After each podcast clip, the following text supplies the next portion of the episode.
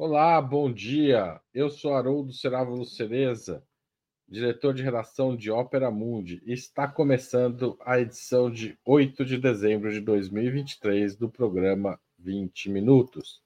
Nosso convidado é Tiago Torres, mais conhecido como Chavoso da USP. Chavoso é um youtuber e graduando em Ciências Sociais pela Universidade de São Paulo ele também é militante do movimento social Mandela Free. E o tema de hoje é sobre a esquerda brasileira. Ela é doce demais? Ou ela pega leve com a direita dos poderosos? Dá para mudar isso? Para discutir os rumos dessa da, da esquerda brasileira, nós vamos conversar com o Chavoso. Então, fique aí, nós começamos logo depois da vinheta. Muito obrigado e até já.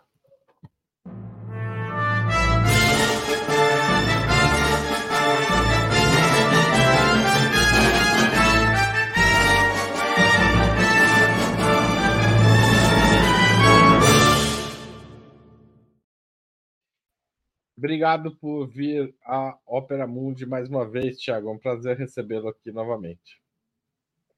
Bom dia, Haroldo. Bom dia aí para todo mundo que está assistindo a gente.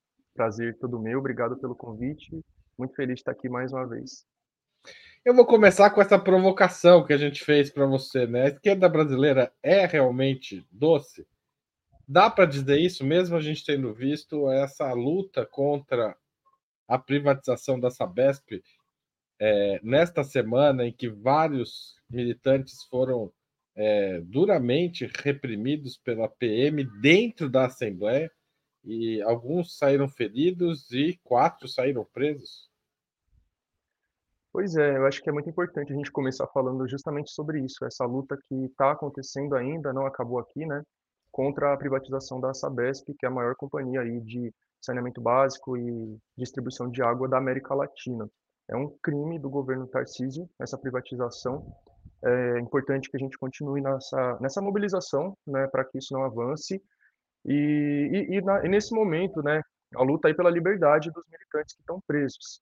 Né? Foram quatro pessoas presas, inclusive a Vivian Mendes, em quem eu votei na última eleição para senadora, foi a mulher mais votada aqui para o Senado em São Paulo, e ela já está livre, né, liberdade provisória, é, mas ainda tem duas pessoas que estão presas, dois militantes que estão presos, e hoje vai ter uma manifestação em São Paulo, né, às quatro horas, em frente ao CDP de Pinheiros. É muito importante que quem puder comparecer, compareça para pressionar pela liberdade deles, né? E contra esse autoritarismo aí do governo Tarcísio. Agora, indo para a sua pergunta mais especificamente, né? E relacionando com essas manifestações que teve essa semana, a esquerda ela é muito ampla, né? É muito diversa, assim como a direita também é muito ampla e também é muito diversa. Eu acredito que a maior parte da esquerda, nesse sentido que você levantou, né, de pegar muito leve com os poderosos, pegar muito leve com a elite, sem dúvidas, a, a, grande maioria da esquerda é muito doce, é muito suave nesse sentido, né? Agora, existem setores da esquerda que estão aí ganhando alguma visibilidade, que estão se organizando mais nesses últimos anos, né? É o caso desses militantes da Unidade Popular. Os quatro presos são da Unidade Popular, que é o partido mais jovem do Brasil, que foi fundado em 2019, é, que é um partido comunista, em quem eu votei também nas últimas eleições, para quase todos os cargos. Eu só não votei para o governo do estado, que eu votei no Altino, que é, o, que é do PSTU, que é que foi presidente do Sindicato dos Metroviários, que também tem um histórico de luta muito importante aqui na cidade de São Paulo. Mas para os outros cargos, inclusive a presidência no primeiro turno, votei no Leonardo Pericles, né? Então, eu não sou filiado ao, ao P, nem pretendo me filiar, mas é um partido que eu admiro, que eu respeito e que estava ali nessa luta dentro da, dentro da Assembleia. Não só, né, não era o único, é, mas ele estava ali é, em, em, peso, né, e aí esses militantes deles, por exemplo, foram presos. Então, eu acredito nisso que eu disse. Grande parte, a maior parte da esquerda é muito dócil, é muito leve, é muito liberal, inclusive, né? Mas tem uma parcela aí que está surgindo, que está se organizando, que está crescendo e que está questionando isso, né? Então, é, por exemplo, no caso do, do PT, né, que é considerado o maior partido de esquerda do Brasil, o PT apoiou o candidato do Tarcísio para presidir a Alesp, né? Então isso é muito complicado. A gente vê ali dentro da Assembleia Legislativa, onde foi aprovada a privatização da Sabesp, um projeto do governo Tarcísio, o PT estava ali apoiando o candidato do Tarcísio para presidir a Lesp, assim como o partido do Tarcísio, o Republicanos, compõe o governo Lula-Alckmin, né? tem um ministério lá. Então, isso são alguns exemplos que a gente vai conversar, vai desenvolver melhor aqui. Né? Isso é um exemplo de como esse considerado maior partido de esquerda do Brasil pega muito leve, sim, com a direita, inclusive com a extrema direita, né, que o Tarcísio representa. É, inclusive, o Tarcísio é uma grande ameaça nas eleições presidenciais de 2026, viu? Eu acho que a gente precisa tomar cuidado e ficar mais atento com isso. E não pode pegar leve com esse cara, tá ligado? Não pode é, passar pano pro partido dele, pro governo dele ou pro que quer que seja. A gente tem que fazer uma oposição ferrenha e essa luta que foi travada é, anteontem na, na eu acho que é um exemplo. Né? Eu parabenizo quem estava ali. Eu não pude estar porque eu nem estava aqui em São Paulo, eu estava no Rio de Janeiro, né, palestrando, mas eu dou parabéns para quem estava ali naquele dia. Inclusive, né, a gente tem que combater também o que algumas pessoas estão querendo dizer, que aquele movimento tem alguma semelhança com o que os bolsonaristas fizeram em Brasília no 8 de janeiro. Não tem absolutamente nada a ver, nada a ver mesmo. É, o máximo que o pessoal fez ali que eu vi foi balançar o vidro, né? Enquanto que lá o pessoal destruiu completamente vários prédios e a polícia foi absolutamente omissa. Ela viu tudo passivamente, ela estava tomando água de coco lá enquanto é, os golpistas quebravam tudo. E na Alesp a gente viu aqueles vídeos de pessoas tomando cacetete, gás de pimenta, sangrando e sendo presas. Isso deixa muito claro para que a polícia militar existe. É unicamente para proteger o Estado burguês e o sistema capitalista. O Tiago, quais as raízes históricas dessa docilidade da esquerda, na sua opinião? Ou pelo menos Bom, de boa parte dela. Uhum. É, eu confesso que eu nunca estudei sobre esse assunto, né, para entender ah, como que isso se formou historicamente, mas eu tenho algumas percepções, né? Eu acredito muito que isso vem de um de um caráter de classe e de raça mesmo da esquerda brasileira, ou de de uma grande parte dessa esquerda brasileira, né? Eu sou marxista, né? E como marxista, é, eu defendo o método materialista histórico dialético. Isso significa que eu analiso as coisas a partir da realidade material, né? Então, a realidade material é o que define as ideias, por exemplo, não o contrário, né? A grande, a grande sacada do marxismo é essa, né? As ideias elas se desenvolvem a partir da, da realidade material e não o contrário. Então, eu acredito que essa, essa visão de mundo que a maior parte da esquerda brasileira tem, essa postura que a maior parte da esquerda brasileira tem, que é muito mansa, muito dócil, muito pacifista, eu acho que tudo isso surge mesmo, como eu disse, no caráter de raça e classe dela, né? Porque no Brasil é isso, o que define as condições materiais de alguém é principalmente a sua classe e sua raça. Não tem como não falar da parte racial, que é um erro também de grande parte aí dos marxistas, que é só falar da parte da classe.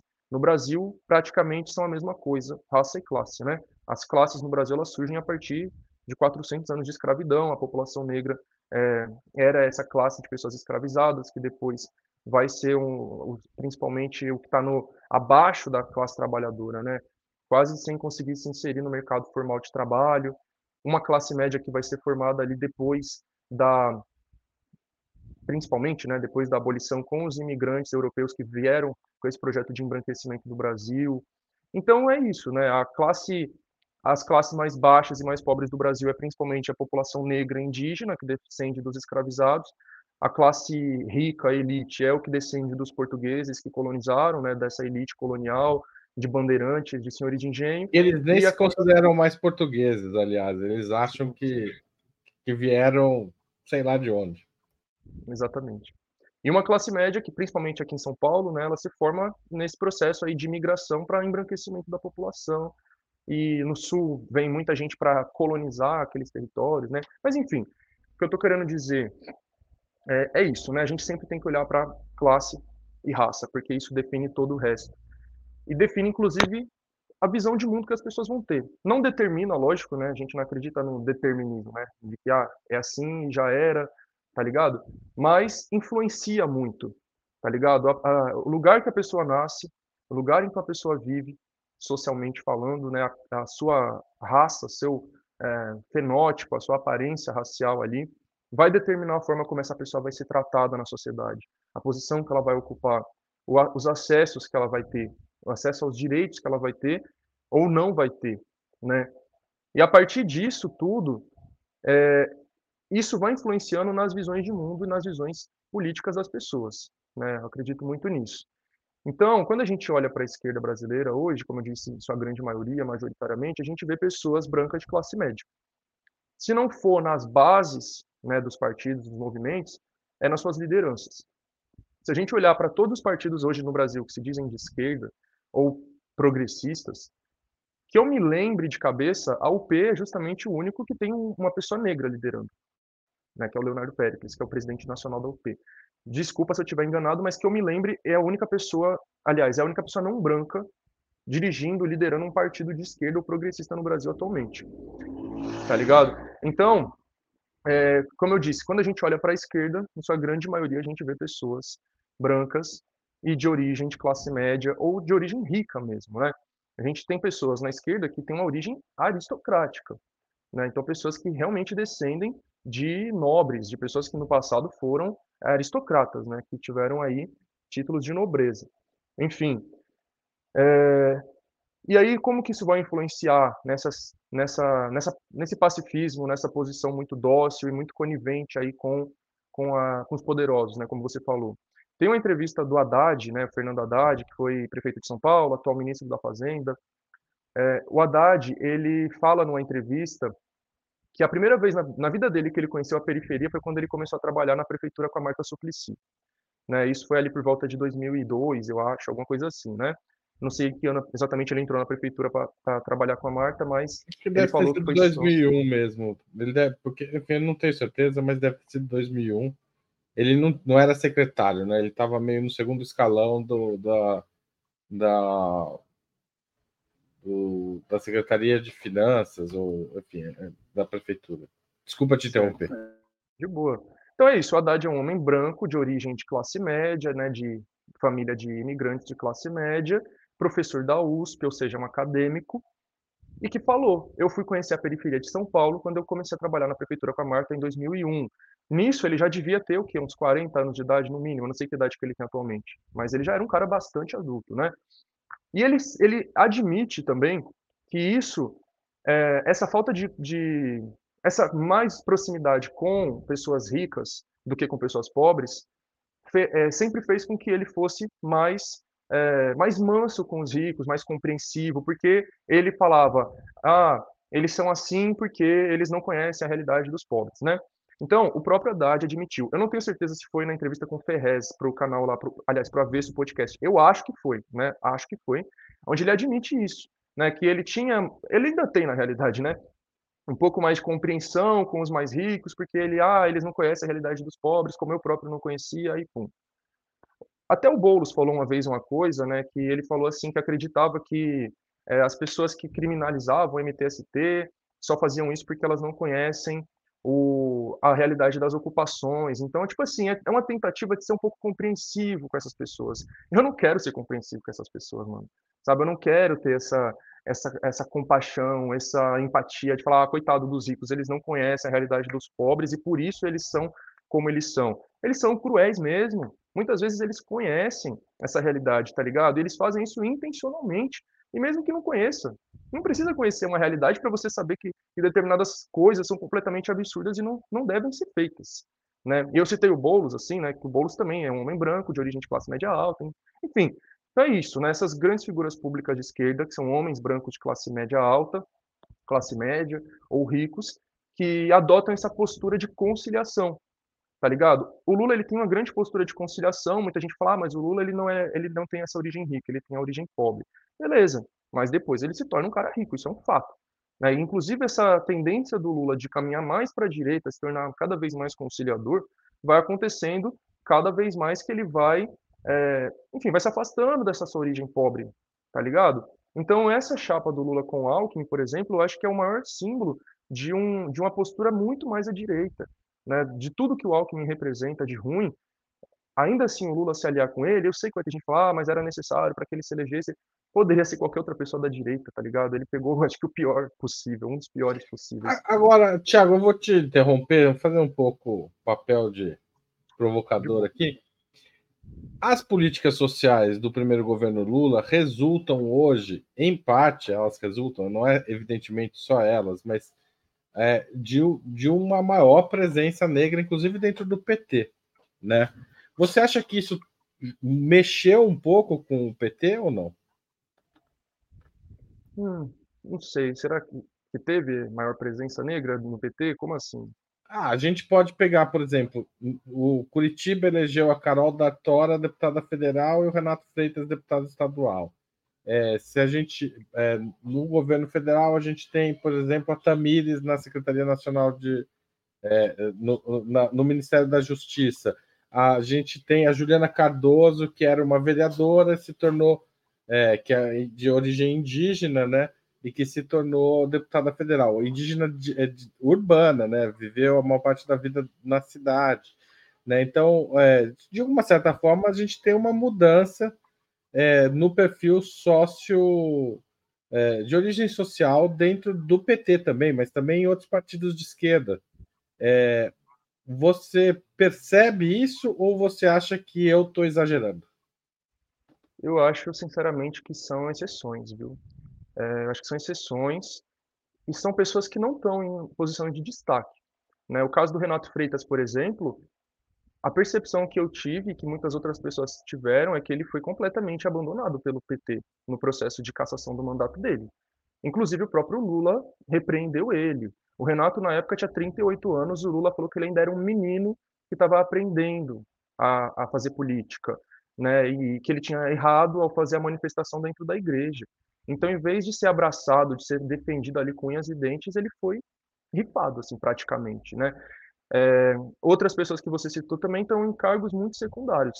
Quando a gente vai olhar para os ministérios do governo Lula, por exemplo, a gente praticamente só vê pessoas negras e indígenas em ministérios assim temáticos, né? Então tem ali o Ministério dos Povos Indígenas, que é importantíssimo, é, o Ministério da Igualdade Racial, Silvia Almeida no Ministério dos Direitos Humanos, é, a Marina Silva no Ministério do Meio Ambiente e a educação está na mão de um branco, a economia está na mão de um branco, a saúde está na mão de uma branca. Então, assim, coisas que são muito centrais, muito importantes, não que as outras não sejam, né, mas essas, educação, saúde, economia, trabalho, está na mão de pessoas brancas sempre. E essa questão da indicação agora para o STF, eu acho que é o grande exemplo disso, né, de que o movimento negro passou aí os últimos meses cobrando que a indicação fosse de uma mulher negra, Lula disse que não, a questão de raça e gênero não vai ser um critério, no final das contas indicou Flávio Dino, né? Então eu acho que demonstra muito uma, uma, uma falta de, no mínimo, para falar o mínimo, né? Uma falta de, de compreensão dessas pautas como prioritárias, sabe? Porque, como eu vinha falando da questão do Alckmin, né? Acho que quando o Lula colocou o Alckmin ali para ser vice, na minha visão já já demonstrou que ele, o PT, não tem essa visão é, dessas pautas como é, fundamentais, né? Inclusive, quem teve a ideia da chapa Lula-Alckmin foi o Haddad. O Haddad já falou várias vezes que a ideia partiu dele. Né? Então, o, o Alckmin, para quem não sabe, ele foi governador de São Paulo por 16 anos. Mais cinco, se eu não me engano, como vice do Mário Covas. Mas nesses 16 anos que ele foi governador, uma das principais marcas do governo dele foi o genocídio da população negra que aumentou, da população indígena também.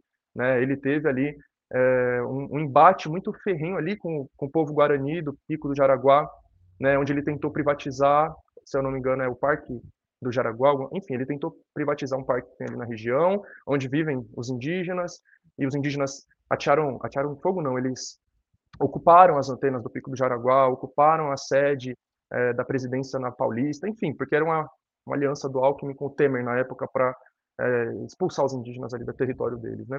Enfim, além do genocídio negro nas periferias a partir da violência policial que bateu recordes, em 2015 acontecem várias chacinas, né? Osasco, Barueri, Carapicuíba, e o Alckmin é questionado pela mídia, né?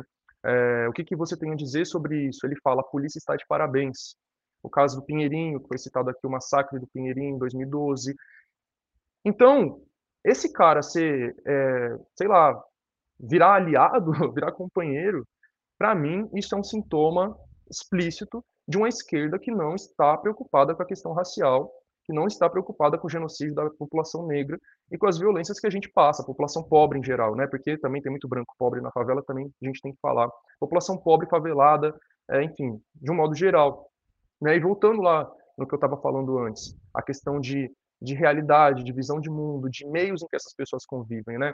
Para o Haddad da vida, né, que é um cara branco, classe alta, etc., acadêmico ali da USP, né, um professor da USP de muito tempo, é, passar um pano ali para o Alckmin é muito fácil. Né? Não era o Haddad que estava tomando é, pancada, borrachada, apanhando do Alckmin. Né? Por mais que o Haddad seja um professor, ele é um professor da USP, ele não é professor de escola pública. Pergunta para os professores de escola pública estadual o que, que eles acham do Lula ter colocado o Alckmin como vice. Tem muito professor que é bastante petista, bastante lulista, mas é, é, praticamente impossível você achar um professor que não falou que ficou decepcionado com isso, tá ligado? Eu falo porque eu rodo escolas palestrando, faço estágio em escola pública, vou ser professor de escola pública, e eu ouço isso de um modo geral. Fala, gente, isso me pegou de surpresa, essa aliança com o Alckmin. Enfim, então eu tô querendo dizer, né, porque vai ter gente que pode falar assim que eu tô falando que, ah, é, você está falando de lugar de fala? Não, não é sobre a questão de lugar de fala. Que, ah, você viveu uma realidade, você pode falar sobre ela, você não viveu, você não pode falar. Não é isso. Mas você ter vivido aquela realidade vai fazer sim com que você tenha ali uma experiência, no mínimo, para você relatar. Né? Então você pode até depois ter falado, beleza, votei no Lula, como eu votei também, criticamente no segundo turno, mas falar, não tem como eu passar a borracha para tudo que o Alckmin fez. Por exemplo. Né? Então por que, que eu estou batendo tanto aqui nessa tecla do Alckmin? Não é questão de fugir do assunto, né? Muito pelo contrário, é entender como você viver uma determinada coisa, uma determinada realidade, determinadas violências, vai fazer com que depois você sinta mais revolta contra quem causou essas violências contra você. No ano passado, eu era praticamente uma das únicas figuras assim da esquerda, digamos assim, é, que estava criticando a aliança do Lula com o Alckmin, né? Claro, outras criticaram também, mas ninguém criticou tanto quanto eu critiquei. Porque eu fui aluno de escola pública durante todo o período que o Alckmin era governador. Eu nasci no ano 2000. O Alckmin se torna governador em 2001. E ele vai sair da, da, do governo do Estado de São Paulo em 2018, exatamente quando eu estava me formando no ensino médio. Tá ligado? Então. Todo o seu ciclo desde... é na escola pública toda a minha formação básica foi em escola pública e agora eu estou na universidade pública, né? Mas né, ensino fundamental e médio eu estudei em escola pública estadual, inclusive, né? Eu não estudei em escola municipal e também não estudei em ETEC nem em Instituto Federal. Foi só em escola pública estadual. Ou seja, no período em que o Alckmin era governador. O Alckmin termina o mandato com essa fama de ladrão de merenda. Eu peguei essa época em que não tinha merenda na escola. O almoço era bolacha todo dia, quando muito, né? Tá ligado? Às vezes não tinha nem isso. Então, quando você vive nessa realidade, você passou ali a sua adolescência comendo bolacha na escola, você viu ali a tentativa de fechar a sua escola, as manifestações ali ocupando as escolas para impedir o fechamento delas, dentre várias outras coisas, a violência da polícia, essas chacinas, tá ligado? Quando você viu tudo isso, você obviamente vai desenvolver revolta.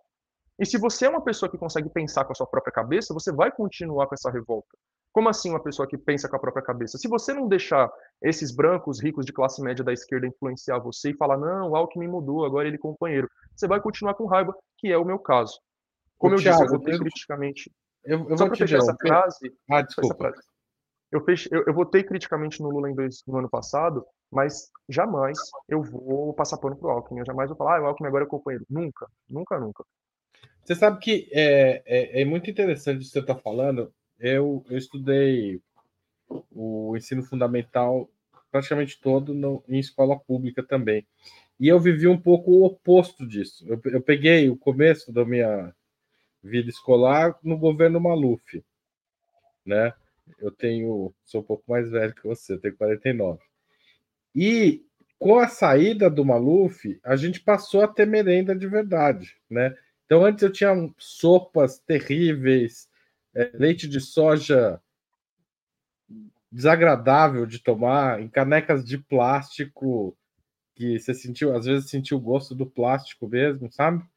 Uhum. E depois a gente passou a ter é, tanto, digamos, o, o, o, a bateria, né? As, as, pratos, essas coisas decente, como comida mesmo, né? Passamos a ter comida, ter carne, ter, enfim, e, e, e faz uma diferença enorme para os estudantes, né? Porque para mim não fazia tanto. Eu era de uma família bem posicionada, meu pai trabalhava no Banco do Brasil e tal, mas eu percebia isso nos meus colegas, né?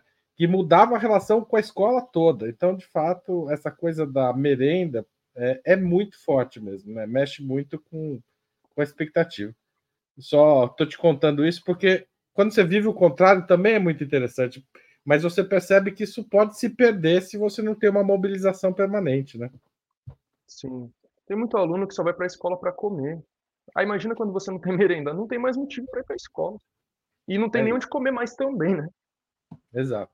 Vai passar fome em casa e porque ele passar fome na escola e em casa, melhor não gastar o tempo ou o dinheiro para ir para a escola. Tiago, esse ano a gente teve uma greve muito forte, porque muito tempo a gente não via dos metroviários. E também a gente teve uma greve na universidade que você estuda, a USP. Você percebe movimentações no, no, no, no meio sindical, uma puxada para a radicalização, ou também isso ainda é muito pontual? Bom, eu acho que eu não posso falar com muita propriedade, porque aí eu precisaria conhecer a realidade dos variados sindicatos o que eles têm feito, né? Eu, eu posso falar muito assim, muito também não, posso falar um pouco desse do, do sindicato dos metroviários, porque é o que a gente pode observar mais aí, né, é, nas mídias, inclusive independentes, na internet e tal, eu tenho acompanhado bastante, inclusive porque eu sou uma pessoa que depende do transporte público para me locomover, eu uso o metrô e o trem, a CPTM, é, quase todo dia, é, então, é, é uma pauta que eu tenho que estar atento obrigatoriamente. Assim como eu fico atento ao Sindicato dos Professores de São Paulo, né, que eu vou ser professor, como eu falei. Então, alguns sindicatos assim eu fico mais atento. É, o Sindicato dos Metroviários de São Paulo, eu tenho bastante admiração por ele, né? E você vê que nesses últimos anos ele tem ficado, é, ele, ele é dirigido por pessoas que estão um pouco mais à esquerda, né? Se a gente for comparar com o PT, por exemplo, que já dirige o Sindicato dos Professores de São Paulo, né, a POSP. Então, no Sindicato dos Metroviários, a gente tem visto essas lutas né, muito importantes, paralisações. Acho que poderiam ir além. Acredito que essas paralisações deveriam durar dias, não um único dia. Né? Eu acho que poderia ser por tempo indeterminado, inclusive, porque só assim, é com a pressão ferrenha que a gente vai conquistar coisas. Né? Mas, enfim, é só uma sugestão aí que eu dou. É, agora, se a gente olha para o sindicato dos professores dirigido pelo PT, a gente já não vê nenhum tipo de radicalização. A gente não vê uma luta ferrenha, uma luta super engajada. Né? Ele faz as suas lutas, teve também uma paralisação esses dias dos professores. É, no mesmo dia dos metroviários, né, que foi semana passada, se eu não me engano, ou retrasada, mas ainda assim não é uma grande mobilização. Vou dar um exemplo para você. Na quinta-feira anterior ao dia da paralisação, a paralisação foi numa terça, foi terça passada, quase certeza. A paralisação foi numa terça da semana passada. Na quinta-feira da semana retrasada, eu tinha feito uma palestra numa escola do Butantã, né, que para quem não sabe, para quem é de fora de São Paulo, Butantã é um bairro classe média, média alta de São Paulo, exatamente onde fica a cidade universitária da USP. Fiz uma palestra numa escola pública estadual de lá. E aí tinha uma professora da uma professora da POSP, uma professora não, enfim, uma pessoa da POSP, né, provavelmente uma professora, que estava lá fazendo panfletagens, mobilizando para a paralisação. Depois eu fui na. Eu não lembro se foi no mesmo dia. Não, não foi no mesmo dia, foi na, na sexta. No dia seguinte eu fui fazer estágio, que eu faço estágio na escola na cidade de Tiradentes, que, ao contrário do Butantã, a cidade de Tiradentes é um bairro extremamente periférico, extremamente pobre, do extremo da zona leste de São Paulo. Eu faço estágio numa escola lá. E aí eu comentei com o professor de lá, né, meu amigo, meu parceiro, falando que é, no dia anterior tinha uma membra da APUESP lá na escola mobilizando para para paralisação. E ele surpreendeu, falou: "Nossa, que milagre, né?" Falei: "Por quê?" Falou: "Porque, né, ela está mobilizando pum". Aí ele falou: "Onde que era essa escola?" Eu falei: "No Butantã". Ele falou: "Ah, então tá explicado". Ele falou: "A APUESP nunca pisou o pé aqui na nossa escola". E assim, né, eu sei que talvez tenha gente da POSP aqui que vai ficar com raiva do que eu estou falando, eu não quero também descredibilizar completamente o sindicato, que tem uma, uma importância muito grande, mas querendo ou não, mano, é o que o meu amigo falou, aqui na cidade de Tiradentes, a POSP nunca veio, na escola dele pelo menos. No Butantã vai. É a mesma lógica da Uni e da UBS, tá ligado? A Uni e a UBS mobilizam muitos estudantes das regiões centrais, mas nas escolas mais extremas, teve uma vez que eu palestrei numa escola é, na, em Taboão da Serra, né, que é um município da região metropolitana, para quem, mais uma vez, para quem é de fora de São Paulo. E aí eu falei, olha, quarta-feira vai ter manifestação contra o novo ensino médio, né? Isso era lá para maio, sei lá. Falei, quem ficou sabendo? Ninguém. Eu falei assim, quem aqui já ouviu falar da UBS? Absolutamente ninguém. Tá ligado? Então, a esquerda, é, esses, essas entidades aí de esquerda, que tem muito poder, que tem recursos, né? Eles estão mobilizando principalmente quem está nas regiões centrais, sejam as escolas das regiões centrais, os trabalhadores das regiões centrais, as periferias continuam abandonadas, tá ligado? Então, da onde que vem também essa, essa, esse pacifismo de grande parte da esquerda? É, é uma desconexão com a periferia, mano. É desconexão com a realidade absolutamente violenta que as periferias vivem. É uma realidade desumana.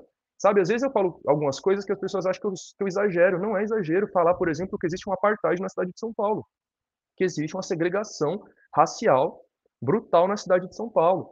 Falar que a gente vive num estado de exceção. A gente não vive num estado de direito na periferia, na favela. Nunca existiu estado democrático de direito na periferia, na favela. Tá ligado? A ditadura se manteve. Foi pouquíssimas coisas que mudou da época da ditadura para cá. A diferença é o quê? Que na ditadura todo mundo era perseguido em geral, branco, preto, pobre, classe média. Agora é só o preto, pobre, favelado, indígena, né? Enfim, que está nas periferias mas é as mesmas coisas. É a brutal os aparatos de repressão são herdeiros da ditadura, né? Você pegar a rota, Exatamente. É, a rota ela é de 69, né? E tá aí e, e, e, e, todo todo, a, a, todo tudo que foi pensado durante a ditadura permanece. A, a gente fala em acabar com a, com a PM às vezes, mas não consegue acabar nem com a rota, que é só um pedaço da PM, né? Exatamente. E outra, né? O encarceramento em massa da, da população pobre, negra, periférica, é um projeto que vem depois da ditadura, né? Então tiveram coisas que se manteram e tiver, mantiveram e tiveram coisas que pioraram, tá uhum. ligado? Então, existe uma visão muito romântica dessa esquerda classe média branca do centro, né, de que a gente viveu um grande período democrático no nosso país ali até 2016, até 2018, que vai ter até o filme lá é, Democracia em Vertigem, que eu sempre me pergunto, cadê essa democracia que eu nunca vi? Tá ligado? É só ouvir os raps que foram produzidos ao longo dos anos 2000, Facção Central, os próprios Racionais, né, mas eles vão uma pegada menos política do que nos anos 90, mas Facção Central principalmente, tá mostrando ali, as coisas não melhoraram, muitas delas pioraram, principalmente o encarceramento em massa que vai crescer a partir de 2006 com a aprovação da lei de drogas pelo Lula e que vai ser muito usada pelo Alckmin no governo do estado de São Paulo, que é o estado com a maior população carcerária do Brasil, mais de 200 mil pessoas. Né, ele dobrou a população carcerária ao longo dos mandatos dele, né, foi de 100 mil para 200 mil pessoas. Tá certo. Tiago, eu vou fazer uma breve interrupção, porque a gente sempre faz essa interrupção para pedir apoio para o nosso jornalismo. Como vocês devem imaginar, não é fácil para a gente conseguir anunciante ou apoio da, do setor público, algum tipo de investimento aqui.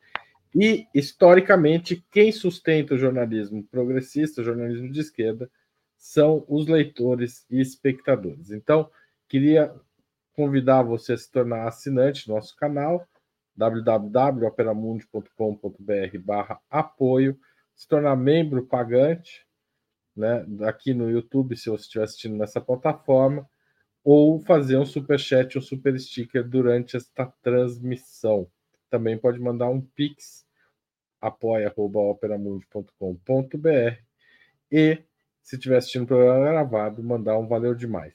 Eu queria lembrar que até o dia 22 de dezembro de 2023, quem fizer uma assinatura anual de Opera Mundi vai ganhar um livro Contra o Sionismo, de Breno Altman, autografado pelo autor e apresentador de boa parte dos programas aqui do Opera Mundi, tá certo?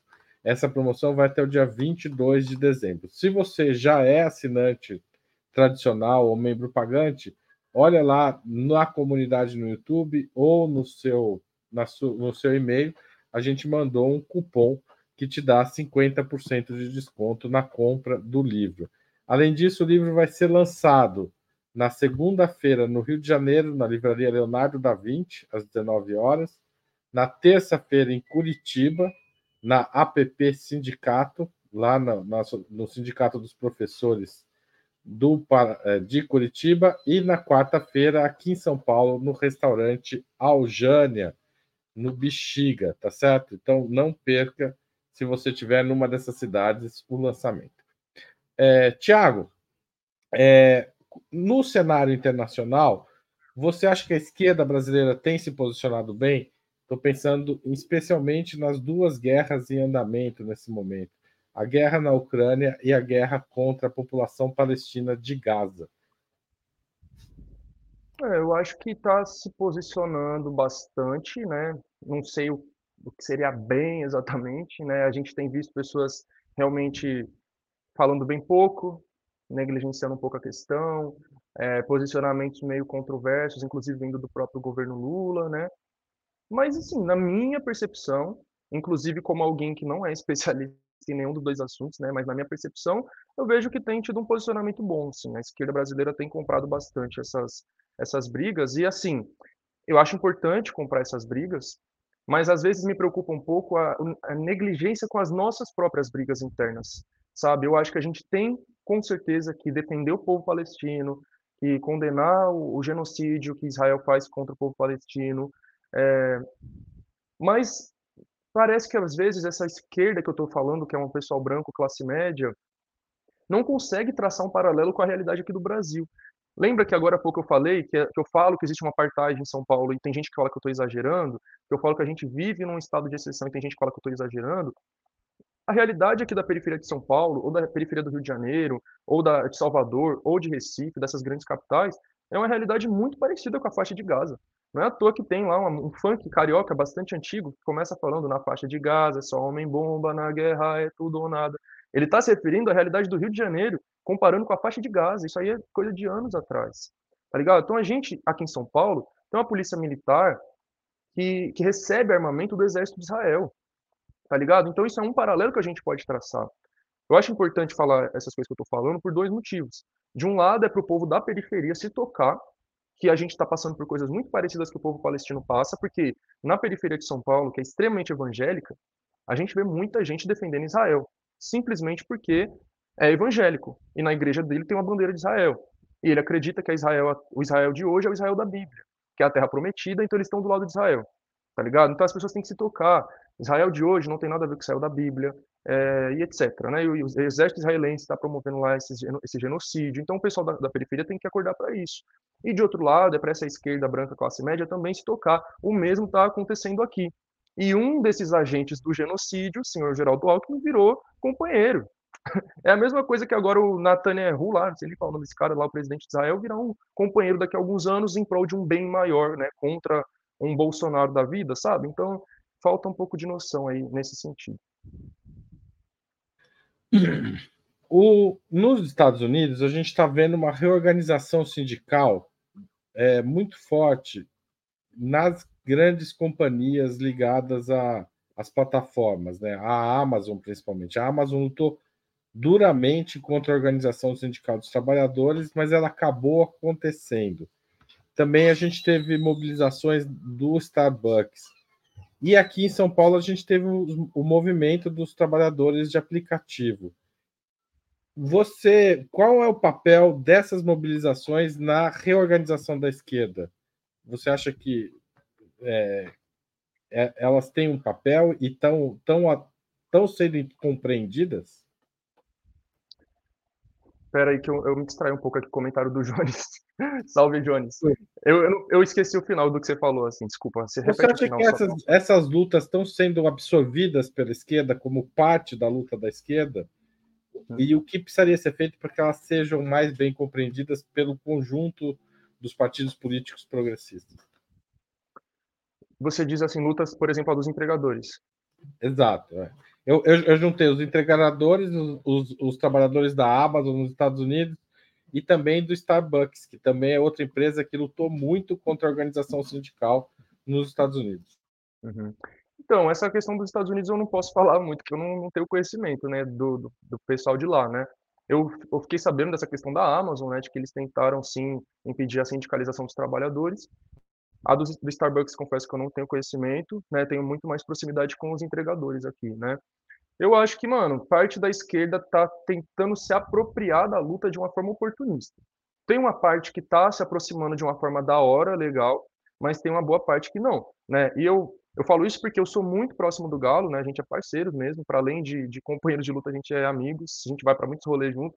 E a gente troca muita ideia, e o Galo sempre me fala de pessoas da esquerda institucional, né, políticos ou candidatos que se aproximaram dele é, e da luta dos empregadores ali de uma forma oportunista, principalmente na época da eleição, pensando que ali a luta dos empregadores antifascistas ali é, aqui em São Paulo surgiu ali em 2020, né? Então foi bem perto do período eleitoral. Então, é, eu vejo o que, mano? Ah, outra coisa, no começo desse ano, que muitos entregadores estavam puxando uma greve, uma boa parte da esquerda condenou, criminalizou, falou que eles eram agentes de não sei o quê, que eles iam derrubar o governo Lula, que não sei o que lá, sabe? Então o que eu observo é o quê? Três posturas, eu acho, né? Uma postura é, é as pessoas que realmente estão achando essas lutas da hora e querem somar, querem ajudar. Eu, por exemplo, eu não sou entregador, né? Mas a maioria, uma grande parte dos meus amigos são entregadores, né? Então eu tô junto nessa luta, apoio essa luta. É, pensando na esquerda institucional, assim, tem uma parte ali também pequena que está apoiando de, de forma sincera, eu acho, mas eu acho, e tudo isso aqui eu estou ressaltando, eu acho, né? Porque eu gosto de falar as coisas que eu tive algum estudo, alguma, é, algum aprofundamento. Esse aqui eu não tive aprofundamento, é o que eu percebo, assim, né?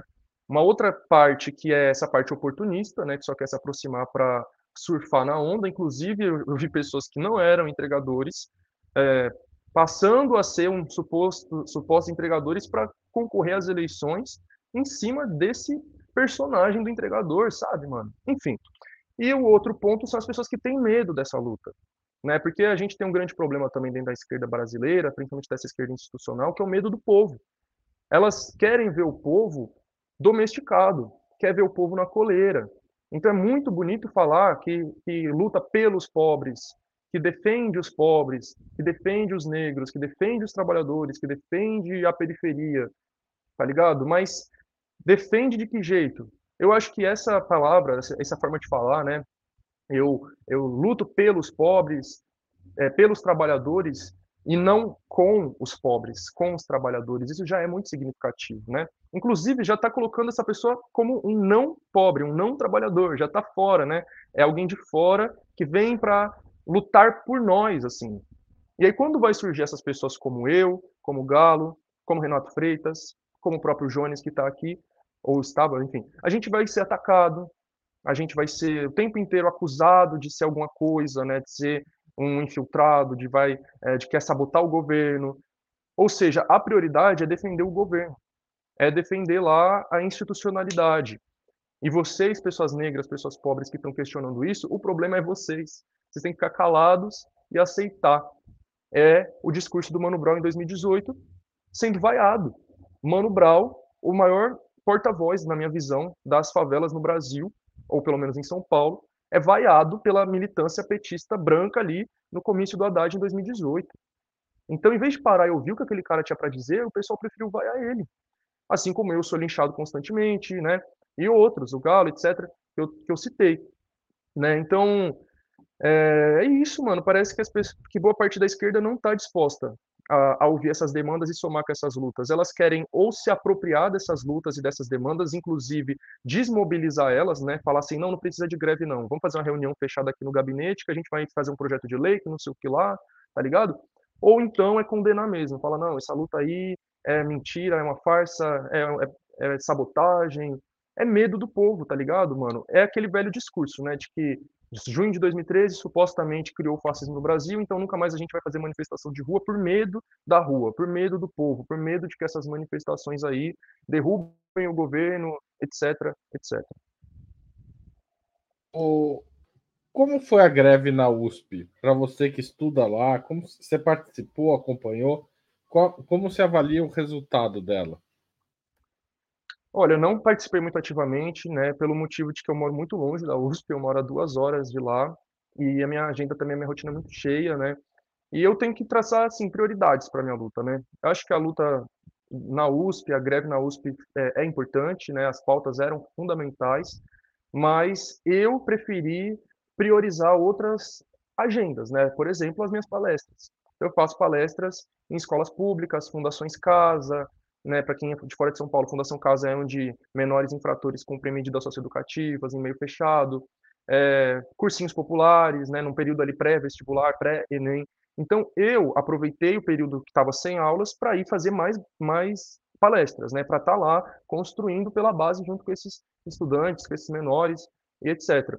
Mas, em momento algum, des, é, invalidando a greve na USP. Pelo contrário, né, eu estava nas redes sociais fazendo uma grande, é, uma grande divulgação da greve, uma grande defesa da greve, criticando é, lideranças da universidade, o diretor da PPLeste, eu fiz ali um vídeo rebatendo mentiras que ele falou, um, o ex-diretor da Sanfran, que é atual ministro do TSE, indicado pelo Lula, ele comparou a greve com os atentados golpistas do 8 de janeiro. Eu estava criticando esse cara nominalmente, porque os alunos da Sanfran também tinham receio de criticar ele, porque ele estava ameaçando estudantes. E eu estava criticando. Enfim, então eu comprei essa briga comprei as pautas, principalmente a pauta de permanência, né? Eram principalmente duas pautas. Uma era a contratação de mais professores, que não me afeta muito, porque ali no, no meu curso de Ciências Sociais a gente não está com esse problema ainda. E a, e a, outra grande pauta era a ampliação das políticas de permanência, que já me interessa, né? Então, sem dúvidas, eu apoiei e divulguei a greve. Agora, e assim, construir, eu confesso que eu não construí. Mas é por esses dois motivos que eu falei, né? Um, priorizar outras coisas e segundo morar muito longe da USP eu moro a duas horas da USP né então é muito cansativo para mim ter que ficar me deslocando indo e voltando para lá constantemente mas ainda assim né teve uma manifestação que eu fui sim né teve uma manifestação que a gente saiu da cidade universitária foi até o Largo da Batata e ali eu participei e o resultado das negociações no final você acha que foi uma greve vitoriosa não sinceramente não foi é... bom alguns amigos meus né prefer culpam mais assim o próprio movimento estudantil, né? Como eu não estava ali perto, vendo as coisas acontecerem de perto, eu não vou falar que a culpa foi do movimento estudantil porque eu não tenho propriedade para falar sobre isso, né? Mas o que eu posso falar é que a reitoria da USP, ela é muito mais fechada para as nossas demandas do que a reitoria da Unicamp, por exemplo. Né? Algumas semanas depois da USP entrar em greve, a Unicamp também entrou. A Unicamp ficou em greve, se eu não me engano, duas semanas, alguma coisa assim. E eles conquistaram um monte de coisas tá ligado? Na Unicamp eles conquistaram, por exemplo, vestibu é, cotas para pessoas trans, eles conquistaram bandejão aberto nos finais de semana, várias políticas assim muito importantes para os alunos, né, tanto para permanência quanto para entrada. Na USP a gente não conquistou nada, assim, de relevante. Teve uma coisinha assim, por exemplo, ah, a gente vai abrir uma comissão para estudar a possibilidade de ter um vestibular indígena, mas assim, sabe, é uma coisa que já existia, que já era prometido. Então, se você for ver é, na prática mesmo, assim, de coisas concretas, a gente não conquistou nada. Não, é, claro, né, a reitoria promete que vai contratar mais professores, mas assim, só Deus sabe até quando, mais, é, mais um semestre aí que muitos alunos vão ter que atrasar a sua formatura, porque ainda não vai ter professores no próximo. Permanência, pelo que eu vi, também não, não vai aumentar em nada. O principal, um dos principais pontos para mim, que era a retomada dos blocos do CRUSP, não vai acontecer, né, porque a reitoria da USP pegou os blocos ali da moradia estudantil o D, o K e o L, expulsou os moradores. E é isso, né, que a empresa de moradia dane-se, tirar a polícia militar de dentro da cidade universitária, que eu nem vi sendo pautado na greve, inclusive, né, porque a PM está ali instalada dentro da USP desde 2011 pelo senhor Geraldo Alckmin, né, que ele colocou bases móveis da PM dentro da USP. Em 2020, João Dória constrói uma base fixa da PM dentro da USP. E a gente tem essa pauta de tirar a PM de dentro da USP não foi nem pautado isso dentro da, da greve, né, e muito menos prometido pela reitoria. Então, no final das contas, infelizmente, eu não vejo como uma greve vitoriosa, não. Mas a mobilização foi importante, sem dúvidas. Antes, né, ter a mobilização do que não ter nada. E foi algum ganho, alguma experiência, alguma coisa que, que vai sair dali de, de, de experiência, né, para as próximas mobilizações. É, Tiago, tem algumas perguntas. Eu vou escolher uma aqui, porque a gente também não vai ter um tempo muito extenso ainda. O Pablo Antunes pergunta por que a maioria dos youtubers comunistas não se filiam a um partido socialista? O que falta para se organizarem na forma de partido além dos movimentos sociais? É... Bom, é, pode falar. Bom, mano, eu não acho que para você ser comunista você tem que estar afiliado num partido. Né? Quem defende essa visão de que a revolução precisa acontecer necessariamente através de um partido, é uma vertente do comunismo, uma vertente do marxismo, que é o marxismo-leninismo. Eu não sou marxista-leninista. Também não sou trotskista, como muita gente ainda acha, né? Porque até hoje muita gente fala que eu sou. Não é um problema para mim, tá ligado? Mas Enfim, não sou nem trotskista nem marxista-leninista. Teve uma entrevista do Marighella, né, que perguntaram lá para ele, né, você é maoísta, você é trotskista, o que, que você é? Ele falou, eu sou brasileiro. E eu concordo com essa resposta, mano, sabe? Eu não acho que a gente tem que ficar querendo copiar experiências de outros países. A Revolução Brasileira, na minha visão, ela vai ser completamente única. Eu acho que a gente tem muito mais a se inspirar no Quilombo dos Palmares e na Revolução Haitiana do que na Revolução Russa, por exemplo. Mas a esquerda brasileira, inclusive a esquerda radical, é majoritariamente branca de classe média e está voltada para a Europa, tá ligado? Então a esquerda social-liberal, a centro-esquerda, principalmente encabeçada pelo PT, né, tem essa visão voltada para a Europa também, né, para as experiências ali social-democratas da Europa, né, o Ciro Gomes também, enfim, eu estou dizendo de pessoas que estão constantemente citando, ah, porque na Europa foi assim, país tal da Europa foi assim, ou nos Estados Unidos, né, essa parcela de uma esquerda ali que adora o Bernie Sanders, por exemplo, nos Estados Unidos. E muito comunista é o quê? É Revolução Russa, é União Soviética, é Stalin Trotsky. Né? Então tem até um vídeo no canal do Jones que é sobre colonialismo cultural na esquerda. Que é isso, mano. A gente não está pautando os problemas do nosso país, a gente não está estudando a fundo o que foram os quilombos, o que foi a luta dos povos indígenas contra a colonização, o que foi a Revolução Haitiana. A gente quer eternamente ficar debatendo se quem estava certo era o Trotsky ou era o Stalin, né? Então, por isso, assim, não só por isso, claro, né? Mas eu não me reivindico marxista-leninista, trotskista, tá ligado? Eu sou comunista, eu quero a revolução no Brasil, quero uma revolução que vai ser construída a partir da nossa realidade. E na minha visão, essa revolução não vai acontecer através de um partido. Não acho que num, num país continental como o Brasil, com realidades tão diferentes, mas tão diferentes, uma única organização, um partido vai conseguir encabeçar uma revolução nacional. Eu acredito muito mais sim que vai ser um conjunto de movimentos que vão se unir para fazer essa revolução. Eu pude conhecer no começo desse ano a Teia dos Povos, né? Eu fui numa imersão lá numa, é, num, num, num, negócio lá, né? Na, num quilombo lá na Bahia, né? No Recôncavo Baiano. Foi um encontro nacional de quilombos, aldeias, é, camponeses, povos ribeirinhos. Mano, quando eu tava ali, eu falei, essa aqui é a experiência mais próxima do comunismo que eu já vi na minha vida.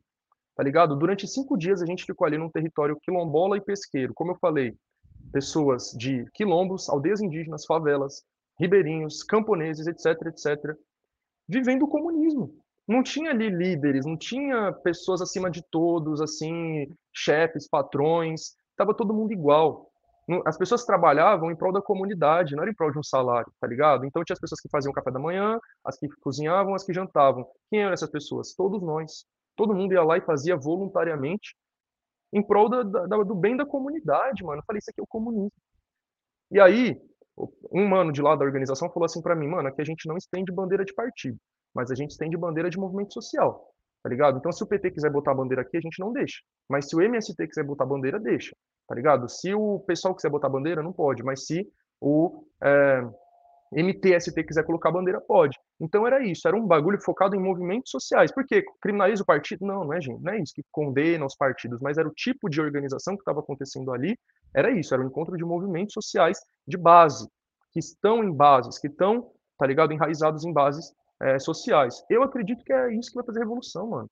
E outra, eu acho que a gente também tem que parar de olhar tanto aqui para São Paulo, tá ligado? Tipo, eu sou de São Paulo, né, mas meus pais são nordestinos, minha família inteira é nordestina, e quando eu pude começar a sair de São Paulo para ir visitar o Nordeste, o Norte, outras regiões, eu falei, mano, o pessoal da esquerda aqui tá olhando muito para São Paulo. Eu acho que é o contrário, a gente que tem que olhar mais para lá, tá ligado? Para mim, a revolução vai sair disso. Claro, daqui das favelas também, né?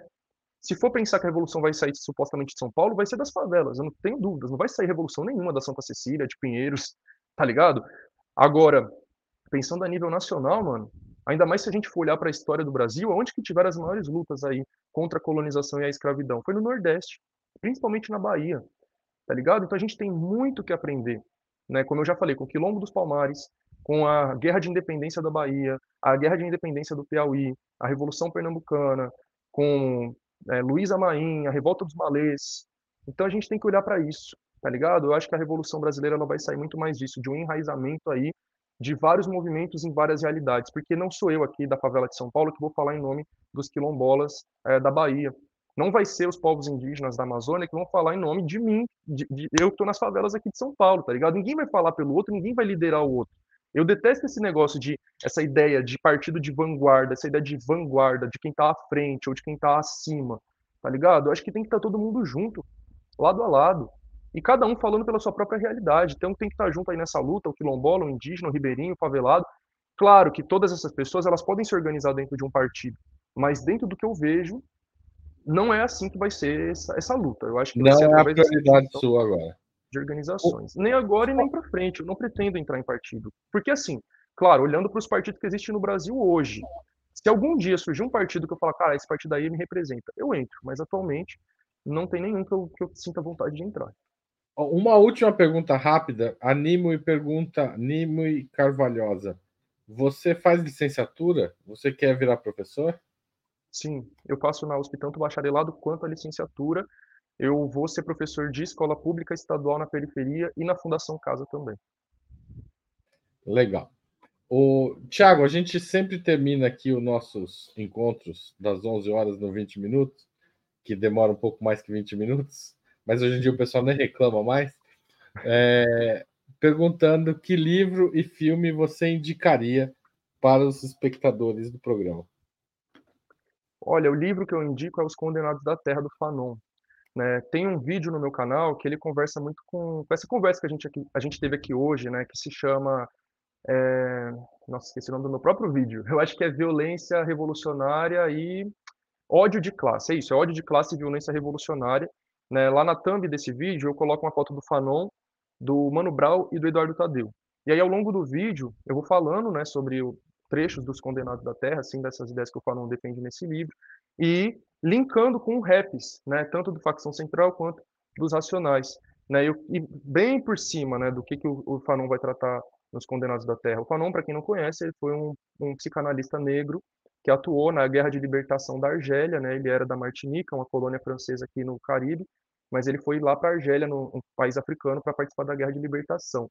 E aí, percebendo ali é, as relações dos colonizados com os colonizadores e como isso afeta psicologicamente os colonizados, os negros, né? Ele acaba escrevendo esse livro, aonde ele vai falar como as pessoas que passam por esse processo de, de colonização e escravidão, inevitavelmente vão se tornar pessoas violentas ou minimamente com, com distúrbios psicológicos, né? Se essa revolta que é gerada contra o sistema não é organizada em prol de uma luta como é a luta de libertação, a luta revolucionária. Né? Então, o que eu falo aqui para a realidade brasileira é isso. A gente que está nas favelas, por exemplo, a gente nasce, cresce e morre sendo violentados constantemente, né? seja pela polícia ou de outras formas. Então, é uma violência brutal que faz com que as pessoas se tornem brutas, se tornem violentas.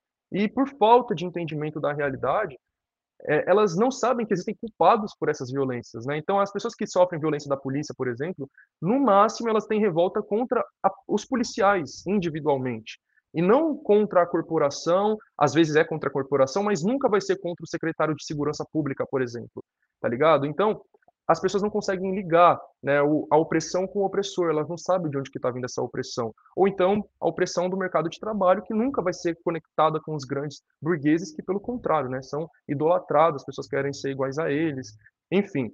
Então, é isso, é compreender de onde que vem todas essas opressões e violências que a gente sofre, para que a gente possa organizar esse ódio, essa revolta com que a gente inevitavelmente cresce, e transformar isso em luta contra o sistema. Então, o Fanon é, vai abordar isso nesse livro. Eu acho que dá para fazer muita conexão aí com a nossa realidade e entender isso que eu vim falando aqui ao longo da live, né?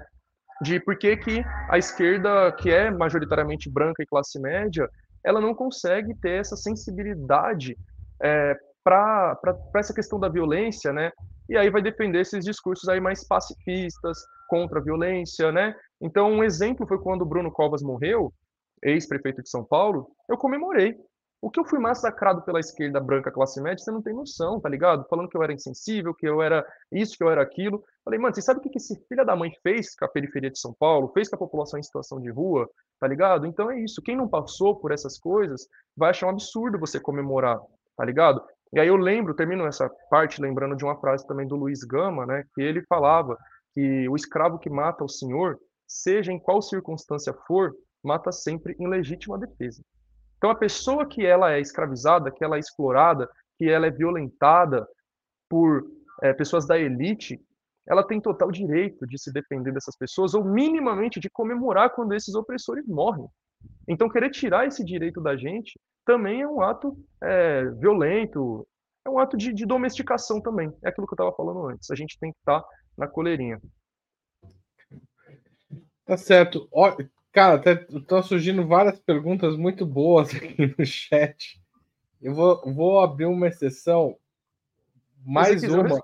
Aí, antes, antes do filme. Calma. Não, não, porque não. Mas por que que os novos leitores de Fanon, principalmente no meio acadêmico, enaltecem pele negra, máscaras brancas, mas pouco falam de os condenados da terra? Vinícius Kraus pergunta. Você quer se envolver nessa discussão ou não? Então, é, eu posso falar pouco sobre isso, eu não tenho uma resposta muito bem elaborada, mas ontem mesmo eu estava tendo uma aula sobre Fanon na, na, USP, né? Eu faço uma matéria que é uma optativa, Pensamento Social Caribenho. E a aula ontem foi sobre Fanon, justamente sobre peles negras, máscaras brancas, né? A gente não vai ler Os Condenados da Terra. E teve uma outra aula, se eu não me engano, que alguém falou assim, pra, eu não vou lembrar exatamente, né? Mas alguém falou para mim que quando o Fanon escreveu Peles Negras, Máscaras Brancas, ele ainda não era tão marxista quanto ele já era no Os Condenados da Terra. Inclusive, esse meu professor que deu essa aula, ele fala que Fanon não era marxista. Então é comum também isso, né, em determinados meios aí, principalmente acadêmicos, falar que Fanon não era marxista. Né? Então, é, talvez seja por isso né, que os condenados, aliás, que o Peles Negras seja mais palatável, mais aceito, né? ele ainda não era tão revolucionário, talvez, quanto ele era nos Condenados da Terra. Para quem foi especialista em falar, não, eu peço desculpa se eu estiver falando besteira, eu não sou especialista, estou falando aqui a partir do que eu ouvi. Tá certo, obrigado. Vamos ao filme ou série. Ah, é, então, na verdade, eu pensei num documentário que é A Ponte. É um documentário que eu já indiquei várias vezes. Quem me segue, com certeza, já ouviu, mas tem pessoas que não me seguem aqui, né? Então, A Ponte, ele é um documentário que está no YouTube ele tem por volta de 40 minutos, e ele é lá de 2008, mais ou menos. É, ele é um documentário que retrata a desigualdade na cidade de São Paulo, né? Essa parte que eu falei sobre a, o apartheid, esse documentário ele vai retratar isso. Tem um trecho que, que um dos entrevistadores ele fala, né? Você está aqui no, no Jardim Ângela, se eu não me engano, pega um carro em X minutos você está ali na Berrine. Você está em outro mundo, tá ligado? Então você saindo do Jardim Ângela, do Capão Redondo, do Jardim São Luís, pega ali a, a rodovia.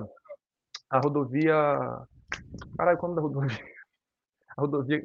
Não é rodovia, não, caralho, é Marginal Pinheiros. Marginal, Marginal Pinheiros. É, você pega Marginal Pinheiros ali, pum, você chegou ali nos bairros ricos, né? Tanto é que o documentário se chama Ponte, em referência à música dos Racionais, né? Da ponte para cá. Então, o Mano Brown lá, eles cantavam, né? O mundo é diferente da ponte para cá. Eles estavam se referindo justamente à ponte, né? As pontes do Rio Pinheiros, que pelo menos ali até os anos 90 separava muito claramente, né? A parte pobre da parte rica da Zona Sul. Hoje está um pouquinho já misturado ali com a gentrificação que vai avançando na cidade de São Paulo, mas até então era nítido. Da ponte para lá era a parte rica da Zona Sul, inclusive a Berrine, que eu citei, é, e da ponte para cá a parte pobre, né? E aí esse documentário vai mostrando um pouco dessa realidade de quem vive da ponte para cá e como isso afeta a vida dessas pessoas em vários sentidos. Acho que o trecho que eu mais gosto desse documentário é quando uma das entrevistadas, ela fala o seguinte: o menino da classe média, eu já assisti esse documentário tantas vezes que eu já até decorei a fala dela. Ela fala assim: o menino da classe média, ele não está sendo preparado para ser forte, de jeito nenhum. Ele está planificado, ele está sendo preparado para ser ministro, doutor ou qualquer coisa. É, aí ela até complementa, né? Se ele fica sem o psicólogo, sem o Lexotan, sem o açúcar dele, ele já desmaia. Aí ela fala: hoje um Zezinho, né, um menino da periferia, um Zezinho, quando ele chega nos sete anos de idade, é porque ele passou por uma perversa seleção natural. Então, se ele passou por essa perversa seleção natural, é um cara forte que está na minha frente. Eu gosto muito dessa frase porque ela deixa muito evidente isso que eu estou falando, da diferença que existe de uma pessoa que nasce e cresce na favela e que nasce e cresce na, cresce na classe média. E como isso vai reverberar nas suas visões de mundo e também posicionamentos políticos. Como ela diz, uma, o menino da classe média, ele não é preparado para sobrevivência, ele não é preparado para ser forte, porque ele já está com tudo garantido ali para ele, a educação, a saúde, o trabalho dos pais, a educação dos pais, inclusive, né? Então ele não precisa trabalhar, ele não cresce vendo violências dentro de casa, muitas vezes, ou na rua, no bairro, ele não sofre essas violências, né? ele está sendo preparado para comandar a sociedade, para ocupar cargos, né, para entrar na USP, enfim, para ser ministro, para ser doutor. Nós, né, o Zezinho, o menino da favela, ele é preparado para sobrevivência. A gente não é preparado para entrar na USP, a gente não é preparado para estudar, a gente não é preparado para ser doutor. A gente é preparado para conseguir um trabalho, trazer comida para dentro de casa e ponto final. E sobreviver na rua, né? Então, desde cedo, nossos pais, ó, você só anda com RG, jamais sai de casa sem RG. Se você tomar um enquadro, você se comporte de determinada forma. Então, a gente é preparado para a sobrevivência. Então, a gente passa por uma seleção natural, entre aspas, como ela diz ali, né? Por exemplo, quando eu nasci no ano 2000, final do governo Fernando Henrique Cardoso, morriam 300 crianças de fome no Brasil por dia. 300 crianças por dia de fome e desnutrição morriam quando eu nasci. Então eu sobrevivi a isso, por exemplo, né? Dentre outras coisas. Então a gente passando por essa perversa seleção natural, a gente vai crescer uma pessoa forte, mas também uma pessoa bruta, infelizmente, uma pessoa agressiva muitas vezes, uma pessoa que não sabe lidar com muitas situações e desconta no álcool, desconta em droga e fode a própria cabeça, fode a cabeça dos outros. Quando a gente consegue estudar, se politizar, que foi o meu caso, a tendência é que a gente vire revolucionário, mano. Eu não vou virar um esquerdinha liberal que acha que, ah, vou lá sentar a cadeira com, com fulano, com Ricardo Nunes e negociar tal coisa. Ah, eu vou chamar o fulano para ser o vice. Ah, eu vou... Foda-se esses caras. A gente quer que eles morram todos, que se explodam todos e a gente comemora mesmo que eles morram. E é por isso que a gente vai querer falar em fazer revolução armada sim, mano, porque quando a gente entende a desgraça que é esse sistema e que a gente sempre viveu e a gente vê quem são os culpados, a gente desenvolve ódio deles. O ódio que a gente tinha dos nossos iguais, dos nossos semelhantes ou de nós mesmos, a gente joga para eles né? Porque às vezes eu falo essas coisas, né, da esquerda doce, da esquerda pacifista, né? E tem pessoas que falam: "Ah, mas é só centro-esquerda". Não necessariamente, viu? Eu já vi muita gente de esquerda radical, comunista, falando, por exemplo, que ah, nosso problema com a burguesia, ai, cortei a mão. Nosso problema com a burguesia não é um problema moral, não é que a gente não gosta deles, é uma questão, é ah, porque mas a minha questão é moral também. Eles são filhas da puta sim, eles sabem que estão explorando a gente, sabem que estão fazendo merda, dão risada da nossa cara, é, quando são entrevistados, ah, o que, que o senhor, Tarcísio, né, o que, que o senhor acha dos professores categoria O que vão ser demitidos? Ele fala, ah, sei lá, tá ligado? Ele fala, foda-se. Você acha que eu não vou ter ódio de um cara desse? A gente tem que ter ódio deles, sim. Então, para fechar, eu quero falar para o povo que está ouvindo, para não cair em discursos que uma boa parte da esquerda levanta, de que ah, a gente não pode sentir ódio, porque senão a gente vai se igualar a eles. Foda-se, mano. Primeiro que a gente nem vai se igualar, o nosso ódio é outro, ele vem Acho que foi o Galo que falou isso, né? O ódio deles vem de cima para baixo, o nosso ódio vem de baixo para cima. Esse ódio é legítimo, ele é gás, ele é impulso para a revolução. A questão é essa, é organizar o nosso ódio e transformar ele em luta política revolucionária. Porque tentar abafar isso jamais vai dar certo. Tá certo. Muito obrigado, Thiago, por sua presença aqui. Foi uma hora obrigado. muito interessante. Obrigado pelas coisas que você falou. Espero que você volte mais vezes. Com certeza, só chamar que eu volto. Muito obrigado mesmo. Valeu. Tchau, tchau, gente. Obrigado a todo mundo que compartilhou, comentou, espalhou. Não deu tempo de fazer todas as perguntas, mas foi bem bacana. Obrigado pelos comentários. Tchau, tchau. Falou.